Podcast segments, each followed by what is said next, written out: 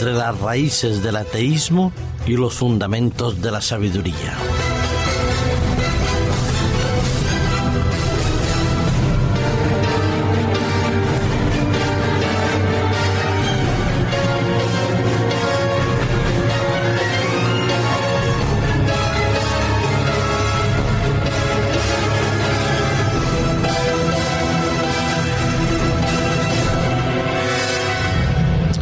Sentimiento religioso,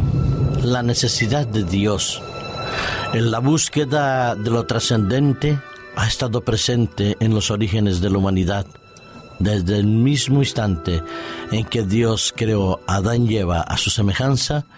puso en el corazón, en la mente y en los sentimientos y en la inteligencia del ser humano la presencia de lo trascendente, la necesidad de comunicarse con el Creador, con el Hacedor de todo el universo. Sin embargo, a través de los siglos, esa presencia de Dios trascendente ha ido poco a poco cambiando y modificando tanto su manera de verla, de expresarla o de sentirla. Las diferentes culturas que han poblado nuestra, nuestra humanidad el planeta Tierra, nos han dejado entre el politeísmo, el deísmo y el ateísmo un sinfín de creencias, de percepciones y de análisis de la realidad. Cuando los archivos prehistóricos del ser humano mostraban que había un politeísmo que estaba marcando cada faceta, cada aspecto de la vida de los personajes de aquella época, pensaron los científicos de hoy que la religión estaba íntimamente liada al desconocimiento, a la falta de sabiduría y a la carencia de un pensamiento o un espíritu analítico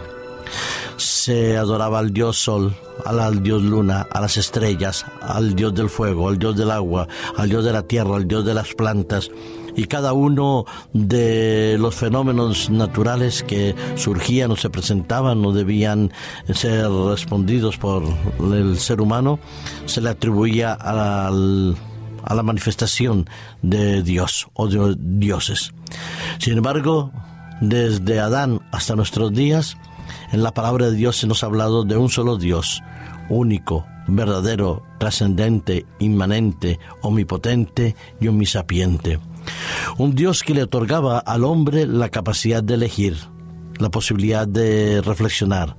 el arte de crear y también de procrear. Todo fue hecho conforme a la imagen y semejanza de Dios.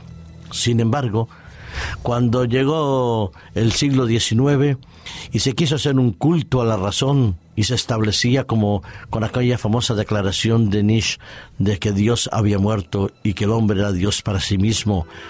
o en ese contexto de explotación y de usurpación del poder religioso y el poder político en manos de iglesias oficializadas, poco a poco ese pensamiento o esa reflexión sobre el Dios importante en la vida del ser humano fue dando paso a la razón, a la lógica y a la sabiduría humana, eliminando todo concepto religioso. Tanto es así, por ejemplo,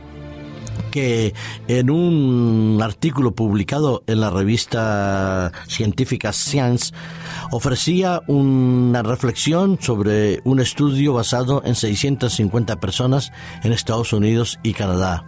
frente a los 7.500 millones de habitantes que somos, no puede ser considerado como una prueba eh, fehaciente de lo que la mayoría de los seres humanos piensan, ni las culturas lo han establecido. Pero ese estudio que relacionaba que la falta de fe con el pensamiento analítico queriendo demostrar a través de este estudio que los mm, seres humanos que utilizan más la razón, el pensamiento analítico y que buscan la respuesta en lo experimental, resulta que son menos creyentes, tienen menos fe dando por entender que la fe es esa especie de respuesta ante lo enigmático, lo desconocido de las personas que no piensan, que no analizan o que no han desarrollado su capacidad de reflexión, de análisis y de síntesis. Son inducciones experimentales basados en la famosa imagen y la escultura del pensador de Agustín Rodin. Le pedían que completaran cuestionarios impresos con letras de difíciles a leer.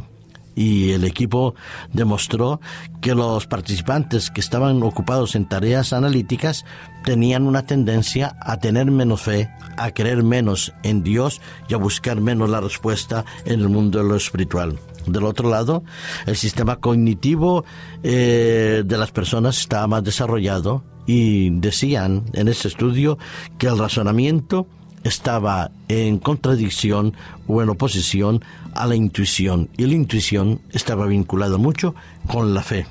Eso es, aunque reconocen los redactores de este estudio y en la publicación así lo demuestran, que es Gervais, advierte que se necesitan otros estudios que demuestren o que exploren el discernimiento religioso, si la pérdida del discernimiento o la creencia religiosa es temporal, a corto o a largo plazo, y de qué manera la fe y la ciencia y la sabiduría pueden ser complementarios o antagónicos. Dicen, no es concluyente el estudio, pero sí dicen que la falta de fe está íntimamente vinculada con el pensamiento analítico. Dicho de otra manera, quien piensa será ateo y quien conoce, sabe y destaca en el pensamiento no podrá creer en Dios. Qué lejos de la realidad, sinceramente, en este estudio,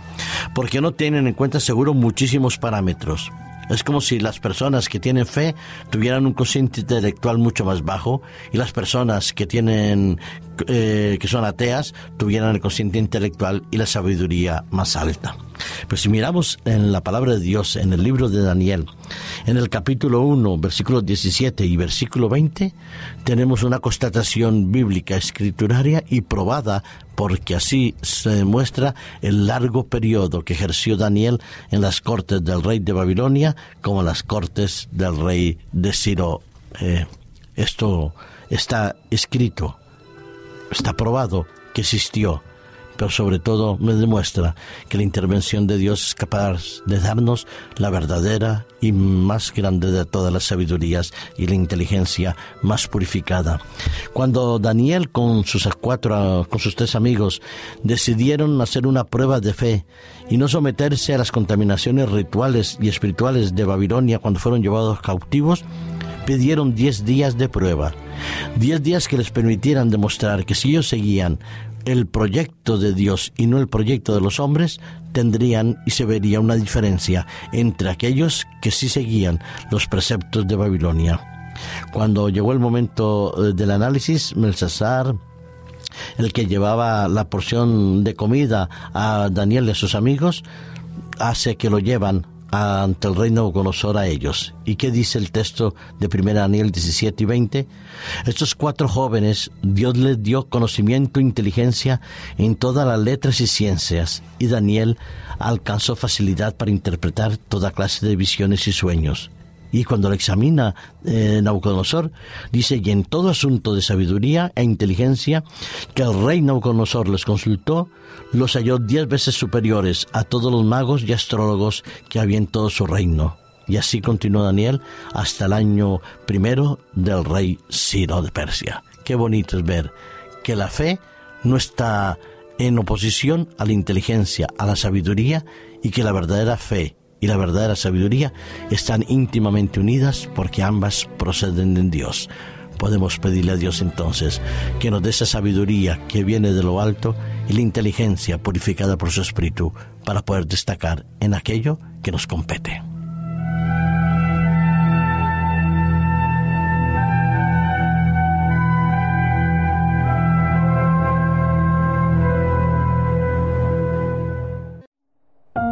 Producido por hopmedia.es